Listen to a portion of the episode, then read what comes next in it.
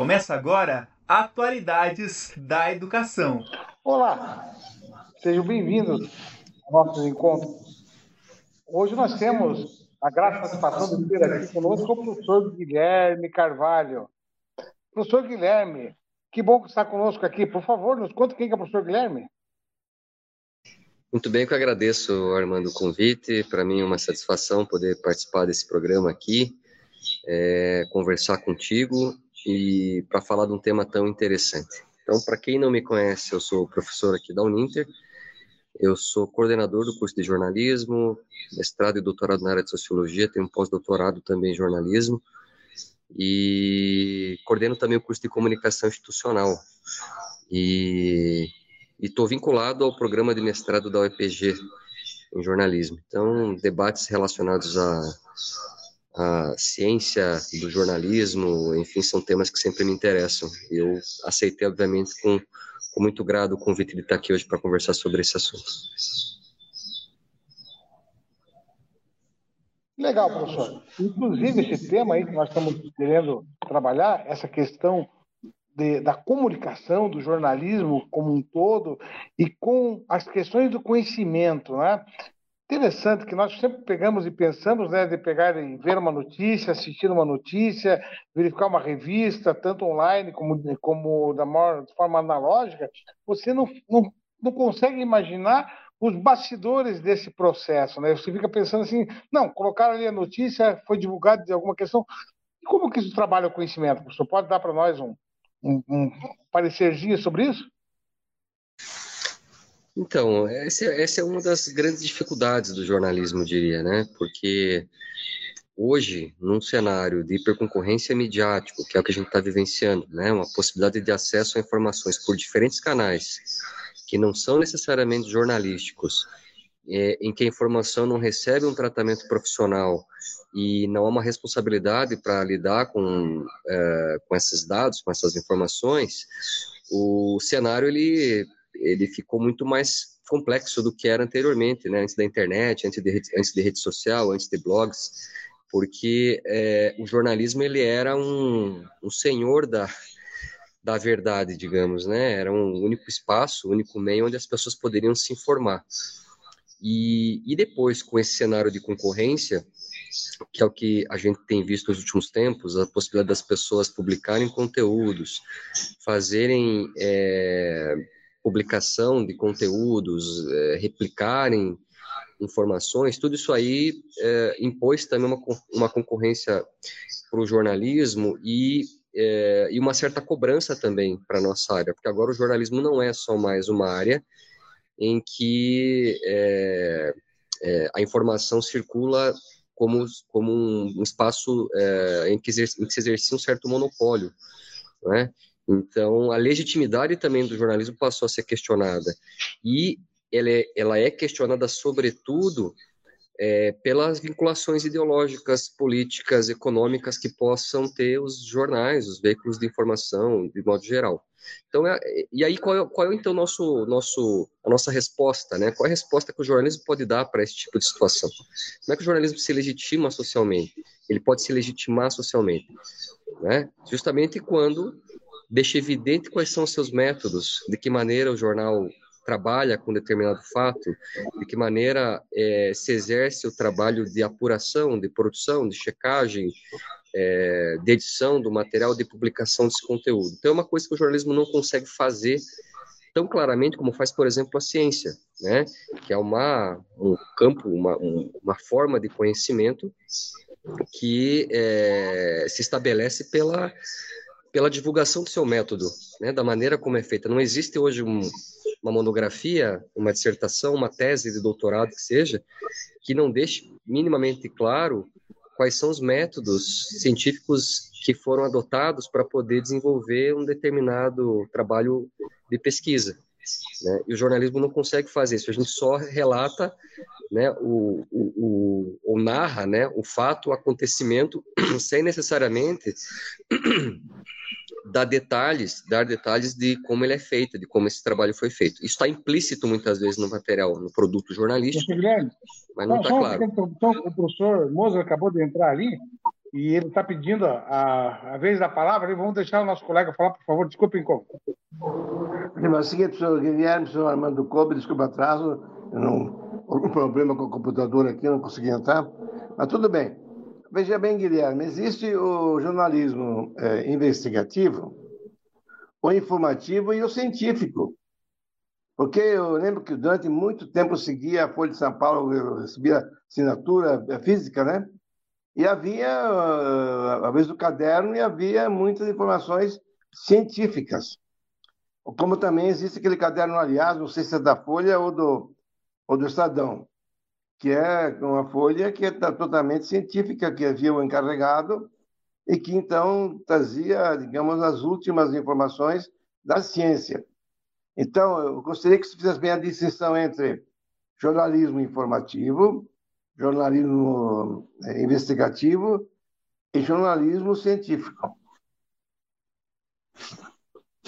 Ser bem interessante, né? A gente pensar o jornalismo na perspectiva é, de quem fala sobre a ciência, não é? Então, quando a gente pensa jornalismo é, como uma forma de conhecimento, a gente precisa pensar, eu diria, em pelo menos três vieses. Um é a atividade que fala sobre as outras atividades que fala sobre as outras instituições e que, portanto, inclui nesse bojo de possibilidades, de fatos, de acontecimentos do nosso cotidiano, também a produção científica. Né? Então, quando a gente fala de jornalismo científico, que é uma editoria, uma especialidade do jornalismo, nós podemos considerar esse, esse tipo de produção, né? uma produção que fala sobre ciência, que fala sobre jornalismo. Esse é um aspecto. Segundo, segunda possibilidade é nós pensarmos o jornalismo é, como uma ciência própria, ou seja, a ciência do jornal, aquilo que Otto Groh, né, a maneira como ele intitula o livro dele, a ciência do jornal, não é? Então, o jornalismo também é uma ciência própria, ela fala ou ela desenvolve é, métodos científicos, teorias, conceitos que vão abordar especificamente o jornalismo. Esse é um segundo aspecto. E é, nós podemos pensar também o jornalismo numa terceira, num terceiro viés, que é aquele jornalismo que, em alguma medida, na sua simplicidade, no seu apego também ao senso comum, também produz conhecimento. Ele não é um conhecimento científico, não é como é o, aquilo que se desenvolve dentro do âmbito da ciência do jornal ou dentro daquilo que é objeto do jornalismo, ou seja, o jornalismo que fala sobre ciência não é? Mas um jornalismo que trata de determinados assuntos do mais, dos, dos, mais uh, uh, comuns possível do nosso cotidiano e que vão contribuir também para a produção de conhecimento. Então, eu diria que são esses três aspectos. O, o jornalismo de reportagem, o jornalismo investigativo, que é aquele que, em geral, resulta na produção de reportagem, eventualmente é confundido, a maneira como é feito, o método como é feito, é confundido com o método científico. E para nós é um, um grande erro, não é? Porque ainda que o jornalismo se espelhe na ciência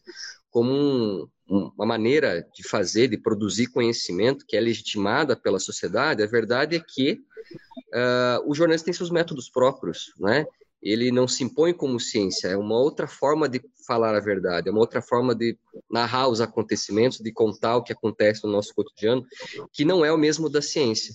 Então, no nosso campo, há essa, essa grande essa grande questão, né, que está sempre muito presente. A gente precisa pensar que o método científico não faz parte do jornalismo, porque o jornalismo tem os seus métodos de produção que são próprios, que se espelham à verdade, que simulam eventualmente o método, que simula eventualmente o método científico. Não por acaso um dos grandes valores, um dos grandes princípios do jornalismo, que é o princípio da objetividade, em que o jornalista precisa se distanciar dos acontecimentos para olhar de maneira é, desapegada não é? é? Enfim, sem deixar que os seus preconceitos, a subjetividade interfira na sua percepção sobre a realidade, é, faz parte do nosso cotidiano, da maneira como nós também trabalhamos com os acontecimentos.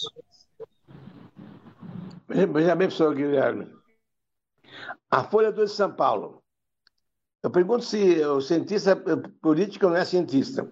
Porque a Folha 2 de São Paulo, física, não sei como é que está hoje, tem, às vezes, artigos de, de especialistas em política que falam sobre o, algum, algum assunto do, do momento ou não.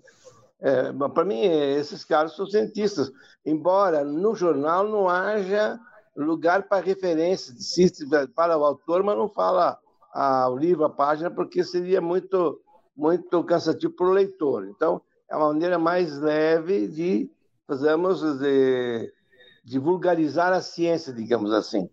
Mas existem opiniões me parecem, digamos, fundadas cientificamente, não apenas testimoniais, como é o caso da reportagem. Ele, ele ouve seus, seus uh, interlocutores, né?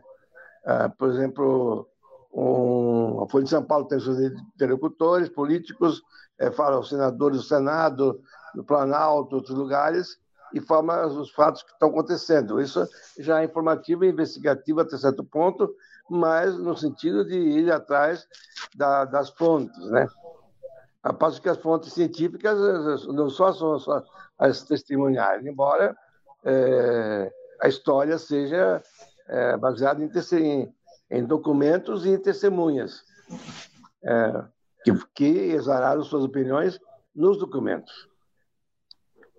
Então, o que, que o senhor acha disso? Que outra, que outra área, professor, a gente podia perguntar, que outra área é, da, das nossas relações humanas, sociais, que são estabelecidas cotidianamente, nos permite juntar num mesmo produto de forma sintética, que, é, como o senhor fala, né, que vulgariza, portanto, a ciência aqui no bom sentido, essa vulgarização, no sentido de popularizar a ciência, é, permite um diálogo ao mesmo tempo entre um cientista político, uh, um político, é, um assessor, uh, documentos que foram gerados por setores jurídicos ou de, de outras instituições, é, se não o jornalismo.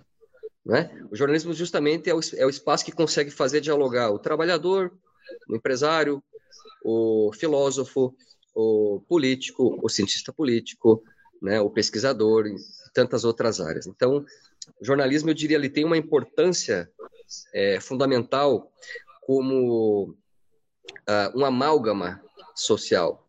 Não é? é o que nos permite estabelecer sensos comuns, é o que nos permite estabelecer diálogos entre diferentes atores sociais, entre diferentes pessoas, porque o produto jornalístico que é a notícia ou a reportagem, nesse caso, que são os conteúdos mais conhecidos, né, as produções mais conhecidas, é, são consumidas por muitas pessoas ao mesmo tempo.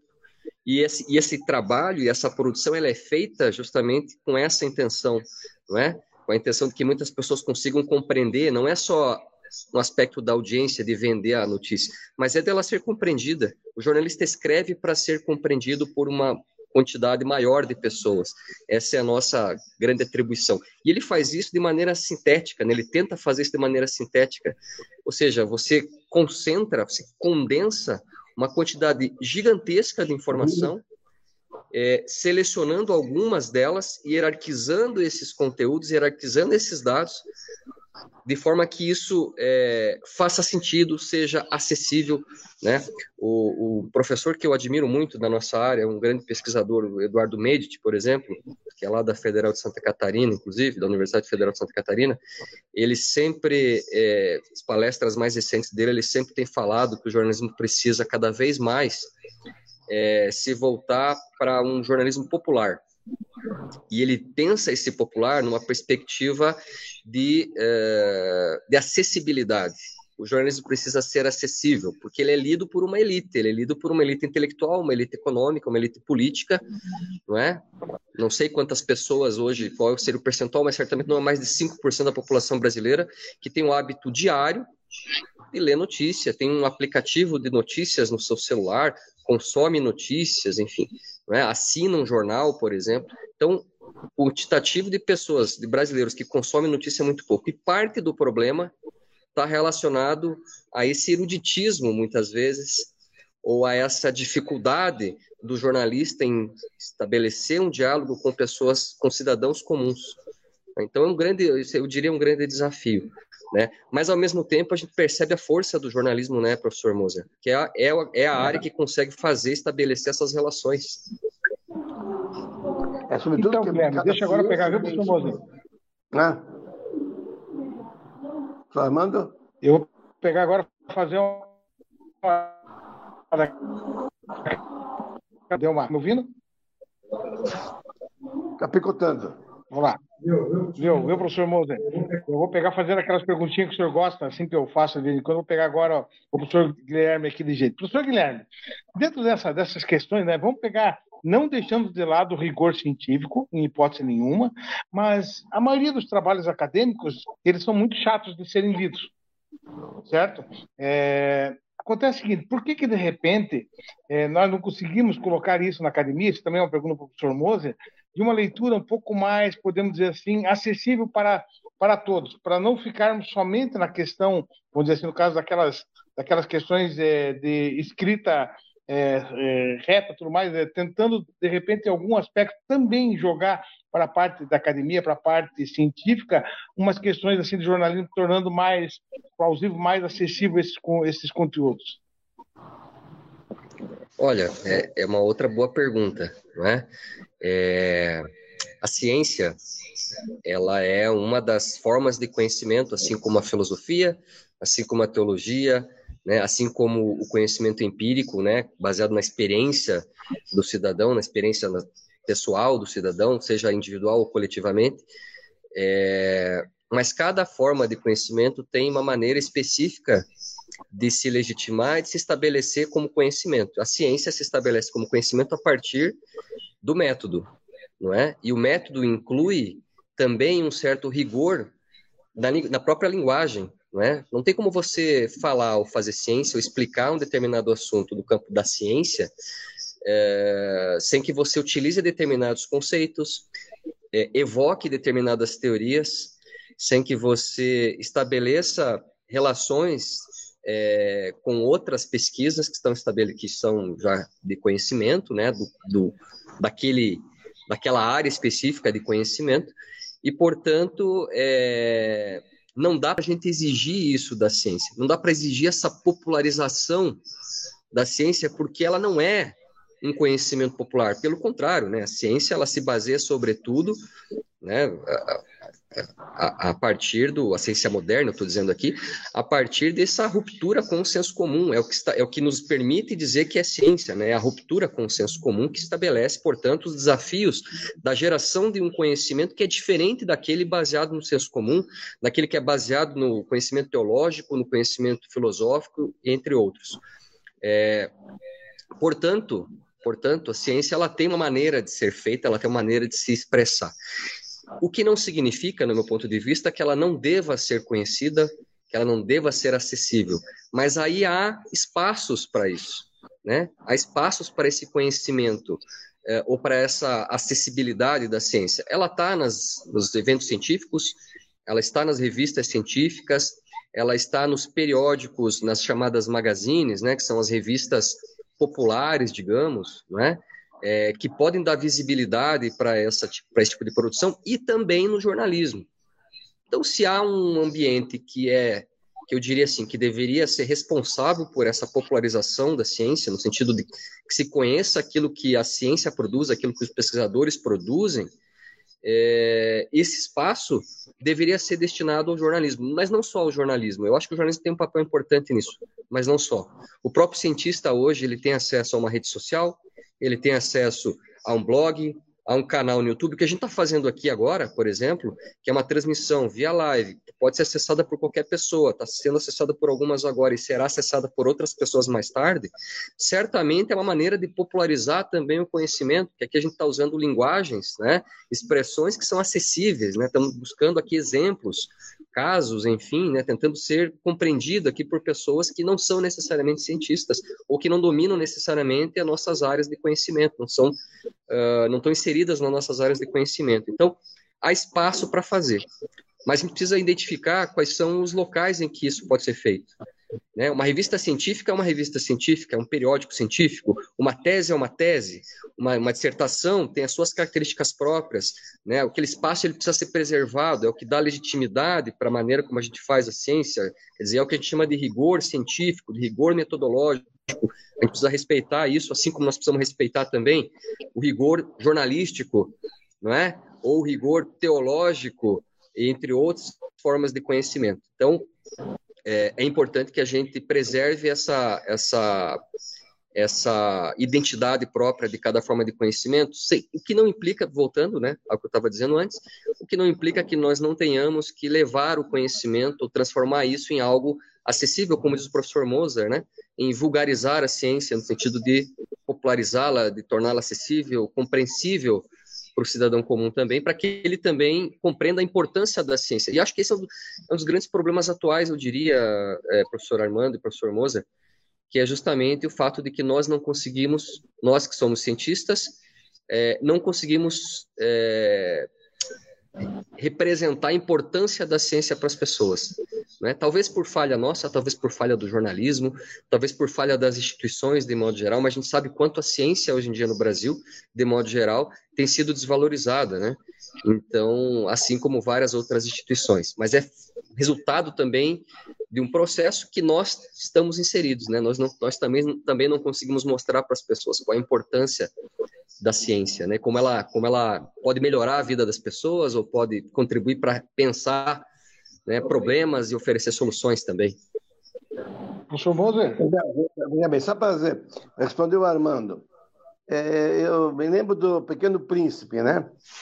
Tem um quadro lá em que ele fala que um, um árabe vai apresentar uma teoria, acho que astronômica, e não foi aceito porque estava vestido de turbante, essa coisa toda, vestido a, a, a árabe.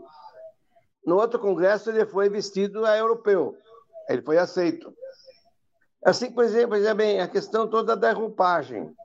Por exemplo, vamos pegar aqui a questão do prêmio Nobel que foi dado uns anos atrás, faz pouco tempo, aqui, uns 6, 40 anos da, da pandemia, um cientista levou o prêmio Nobel por um artigo que tinha sido provado, uh, reprovado por uma revista Mind Science, logo no começo uh, da, da, carreira dele. Esse artigo serviu de base para ser o prêmio Nobel. Então, existe chamada inteligência, aqueles que mandam no conhecimento. Então, se você não tiver, digamos, já, já eu tive apenas um, um, um artigo reprovado uma ocasião, porque é, se tem um autor num lugar e, depois no outro já faltou uma letra. Em vez de, de querer é, perguntar, mandar rever se era uma letra ou outra, reprovaram o artigo.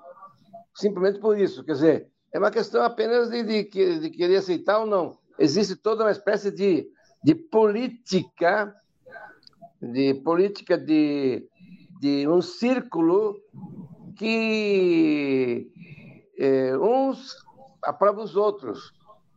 É o que diz, digamos, o próprio. Uh, uh, Caiu, professor Moser. Caiu. Mas, mas continuando dentro desse, dessa mesma essa mesma questão, professor Guilherme, aproveitando ali, é, invertendo agora a bola, né? vamos dizer assim, é, a partir do momento que eu quero pegar e produzir um artigo científico, e eu vai entrar bem dentro do tema que o professor está pegando, abordando ali, é, como que eu posso colocar um, por exemplo, um jornal, uma reportagem, uma notícia, alguma coisa dentro de um artigo científico e fazendo com que ele seja realmente é, é determinado como crível para poder exatamente fazer parte do rigor científico é exigido? Essa é uma pergunta interessante, porque queira ou não queira, os meios jornalísticos, tudo mais, os meios de comunicação, eles nos fornecem muito conhecimento e nós podemos fazer uso desse conhecimento. Mas para citar e colocar eles, essas questões são difíceis de argumentar, né? É, o, o jornalismo, né, o produto jornalístico, ele é também é, um documento né? Ele é um registro histórico. É, é, quando ele passou o dia seguinte, a notícia ela deixa de ser notícia, o que caracteriza a notícia é a novidade, ela passa a ser um registro histórico que pode ser utilizado também para comprovar um determinado fato, algo que aconteceu. Obviamente, dentro de uma de um, de um discurso, né, ou dentro de uma percepção sobre o que aconteceu, que não é a única. Existem várias versões sobre a verdade, mas ela é uma que expressa uma percepção, sobretudo, do senso comum a respeito da verdade. Mas eu vou devolver a palavra aqui para o professor Moser para ele concluir o raciocínio dele aqui. Mas porque eu, eu deu um bug aqui, não sei o que aconteceu. Veja bem, no caso, por exemplo, da, da, da do método científico, é, o, geralmente quem avalia são pessoas que são do, do mesmo, da mesma opinião.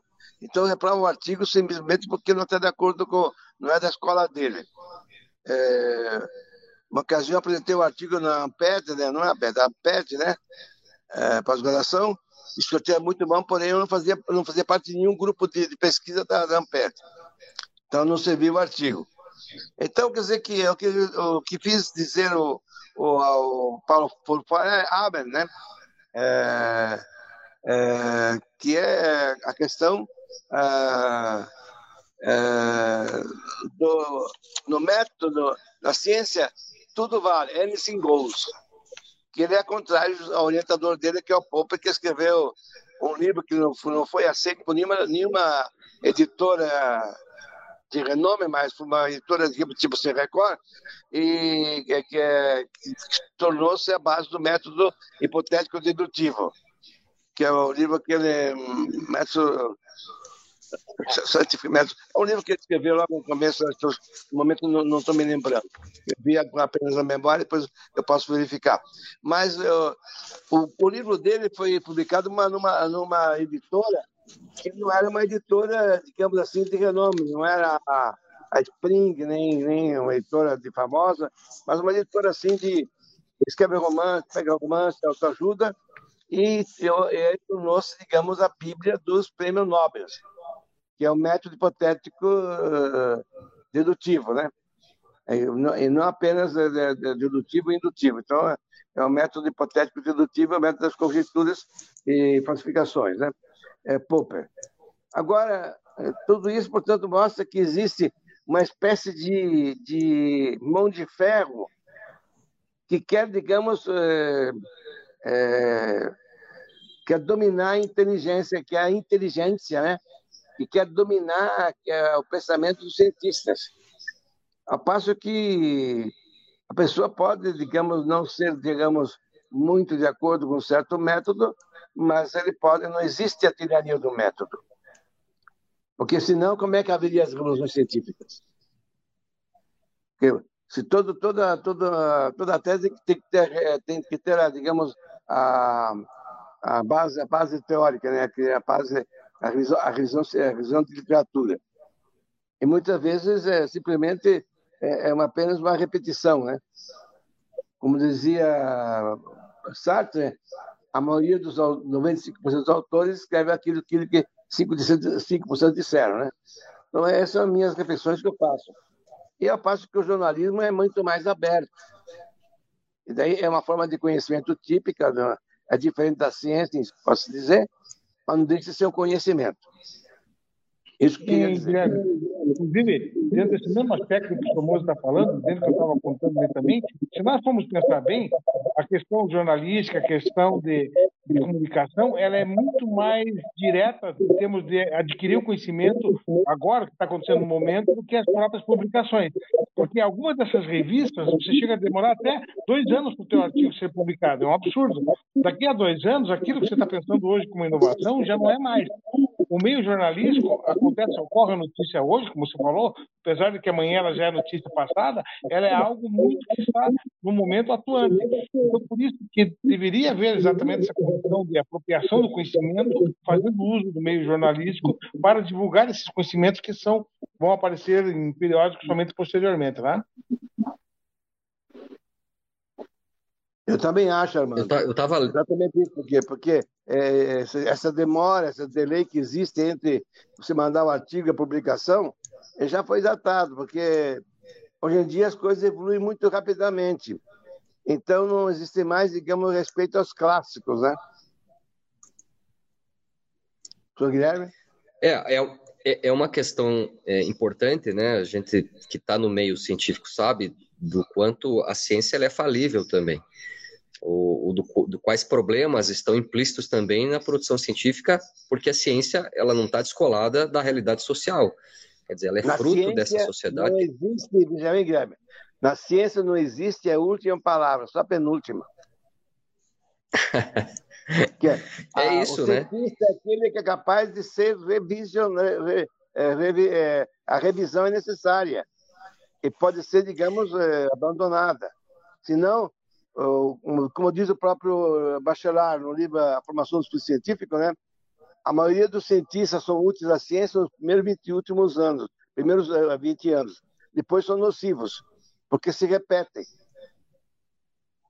É isso, e é o que justamente garante para a ciência algum grau de credibilidade. É a possibilidade dela ser revisada, dela ser questionada, dela é, de outras pesquisas questionarem teorias anteriores, quer dizer, é isso que nos permite garantir que a ciência ela é digna de credibilidade. O que não significa que nós tenhamos que acreditar cegamente na ciência, mas que ela é uma forma de conhecimento baseada numa determinada forma de é, levantar, de analisar, de compreender a realidade, é, que é diferente das demais, obviamente, que se assegura a partir do, do, da aplicação de determinado rigor, isso é, é, o que nos permite, então, dizer que a ciência ela é importante. Eu estava, agora há pouco, assistindo uma outra palestra que está sendo promovida pelo Conselho, pelo Comitê de Ética em Pesquisa da Uninter. Estava é, a professora Desirê e o professor Luiz Fernando é, Lopes, que é filósofo, inclusive assim como o professor Moza, e, é, e o professor Fausto, tava, que estava falando exatamente dessa, dessa é, dessa crítica né, que se faz à ciência, sobretudo a essa positividade da ciência, é, entendendo que a ciência também pode ser usada para fins obscuros, não é? Que ela foi, é usada recorrentemente para fins obscuros também.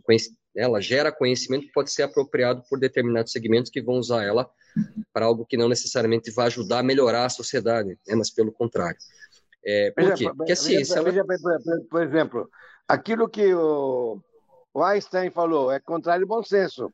Aquilo que Max, Max Planck falou, é, se, se fosse repetir o que tinha os, os uh, físicos clássicos, nunca ia adiante, né? O método do, do escuta o método de Descartes, ele foi uma, uma, uma oposição ao método escolástico. Inclusive, ele, ele critica as, a, as máquinas uh, fantásticas do silogismo, né? escolástico porque ele fala da intuição e da, e da, e da, e da dedução, que é um conjunto de intuições. Então, quer dizer, se, não, se você ficar repetindo, a ciência não progride.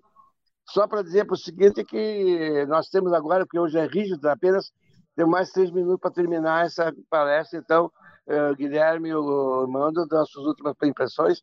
Obrigado e eu já vou me calar porque... Né, mas é isso, né? É a crítica que nos permite avançar, não é? No raciocínio, que nos permite, que, é, que, é, que nos permite ficarmos vigilantes sobre aquilo que a gente está fazendo, porque a gente sabe que na medida que você produz conhecimento, você produz uma pesquisa, você analisa dados, aquilo está passível de ser criticado por um colega, por um, né, pelos, por, pelos próprios pares.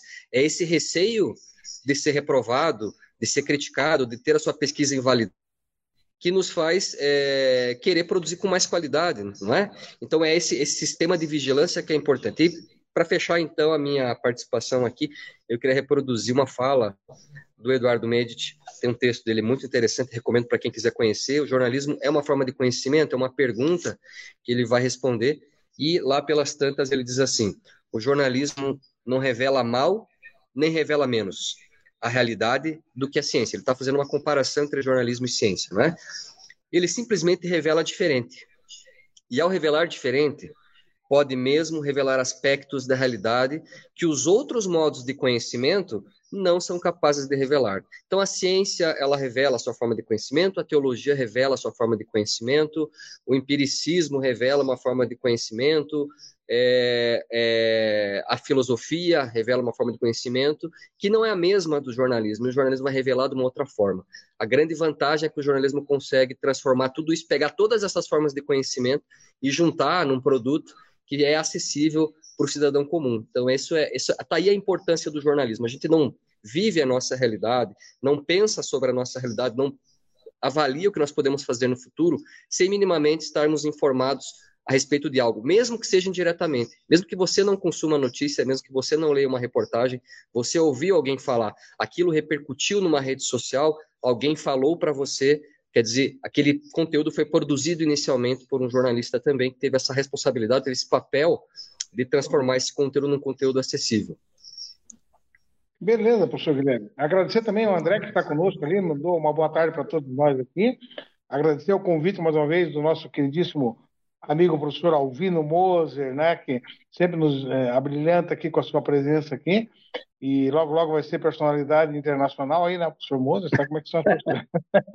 então, mais uma vez, obrigado ao professor Guilherme, obrigado professor Moser, obrigado à Bárbara por estar conosco aqui também. Professor Moser, suas palavras finais?